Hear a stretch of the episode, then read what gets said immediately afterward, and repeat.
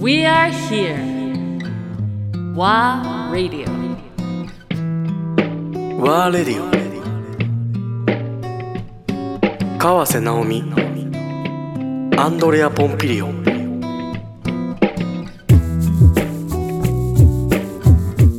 ドナウ川。ドナウ川 いいねそう。だからそうやって見るほら、世界か各地でやっぱりものすごい評価されてるおかげさまででありがとうございます。で以前もまはあお話出たと思うんですけど、結局日本でのじゃあ評価はどうなのかってい、言った時に、うん、そうなんですね。まあ、まあさっきの構造の話も、はいはい。ね。もちろん課題になっていくんだろうが、うんうん。やっぱり日本で評価されたい？監督としては。ああ、どうでしょうね。すごいストレートなクエスチョンになっちゃうんだけど、映画そのももののをずうん見てくれる人たちがやっぱり少なくなってるし、ん。映画とはこういうものだって言ってやっぱりその、えっと、東方系がなんかスクリーンいっぱい占拠して見せる映画ばっかり。あれってもう本当テレビの延長みたいな感じで、そのまあアニメは別ですよ。アニメの素晴らしさはあると思うけれども、あのにしてもその映画がこんなにたくさうん。んスクリーン占拠しなくていいじゃないっていう独占禁止法だろっていうぐらい私は思ってますけど。多分アメリカやったら独占禁止法になる。自分どこで自社で作ったやつを自分どこのスクリーンであれだけ占拠したら他の映画が入る隙がないしないね、他の映画がそこで興行収入を上げるうん、タームになってないなるほどね。から、それはどこかで改革っていうか、うん。映画業界全体でしなきゃいけないと思いますけど、うん。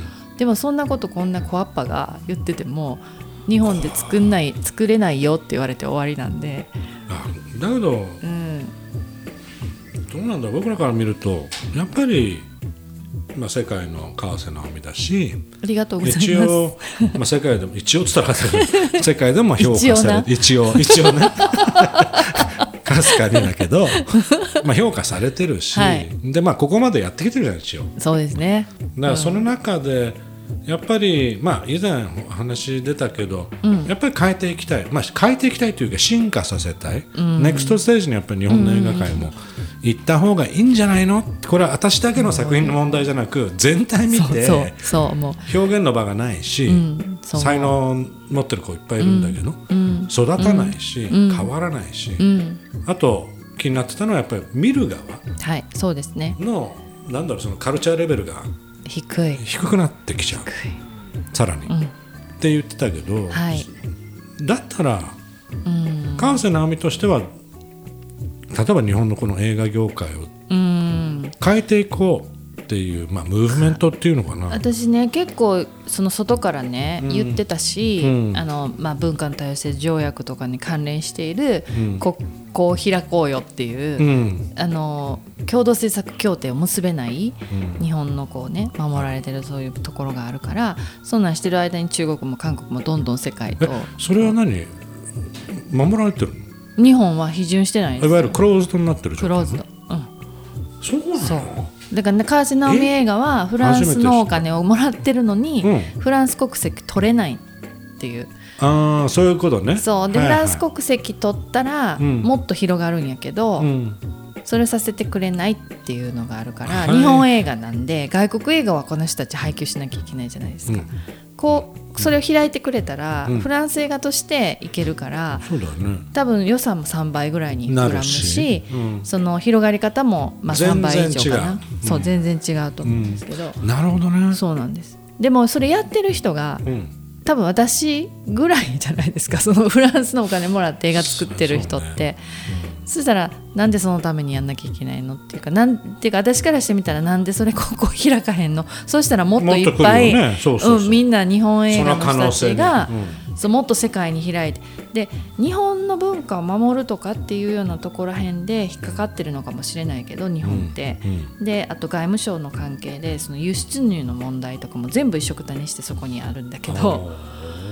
だけどまあこの文化の多様性条約っていうようなところにどうやらアメリカとかが反対してるらしくって、でやってるのはユネスコっていうフランス本部にあるあそこがその文化の多様性条約と、うん。文化をこういろいろ融合させてセッションさせることでもっと花開いていくっていうような考え方なんですけど、うん。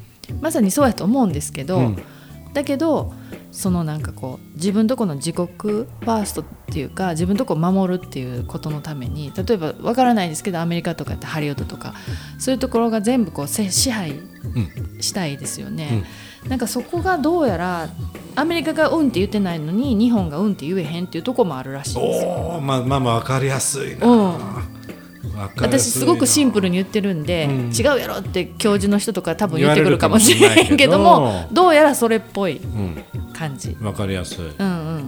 だけど想像できるね。これは映画の業界だけの問題じゃないもん。ないんですよ。今のまさに構図それと同じ同じのね。の中に入ってしまってるらしいです日本って。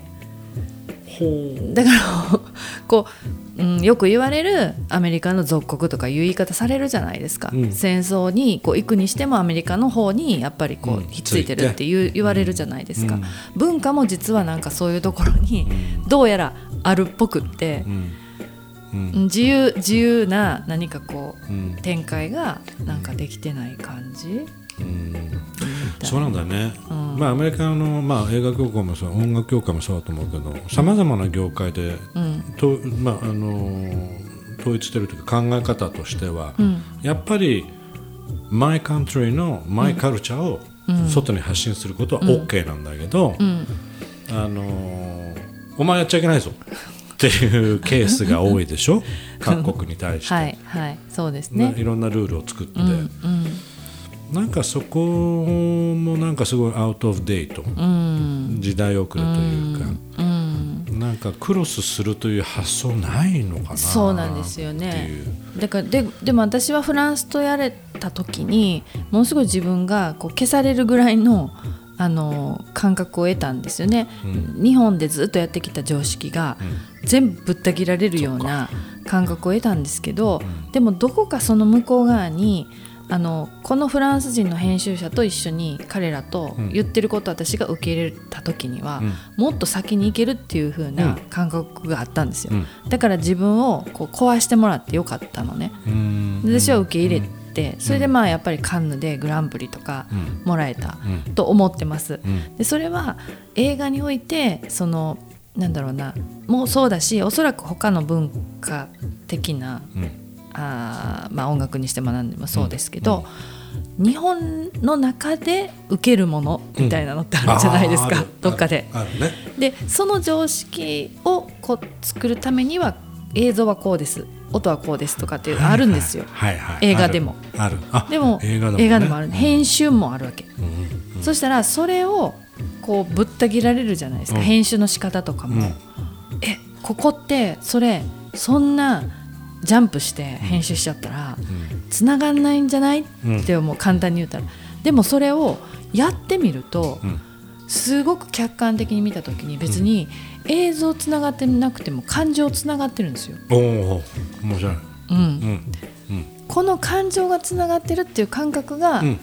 そのうん。世界ワールド常識っていうか、なんだろうなって気づいたわけ、あ面白い、うん。おおでそれで私はやってるんですけどで逆に奈良国際映画祭のこう若い子たちうん。とかナラティブで世界の割と若手の子たちと一緒にセッション私はプロデュースとして入る時にそれ言うんですよ。うん。でそれを壊されていいというかそれでもうギャフンってなりながら一緒にやっていけてる子はやっぱりその映画賞を取るんですよ、うん。どっかで。うん。で世界に割とこう、うんうん、なんだけどこれはもう僕の映画だからとか言って、うん。その常識の中でその国の常識多分彼がそうやって培培ってきたことをなんか私に言われて壊されるってこうなったらもうブロックしやってまあそれはそれでそれなりにうん。その国でうん。ちゃんとした映画にはなるんだけど、うん。でもやっぱりその世界にはいけないうんそこになんか、うん、そんな感じはし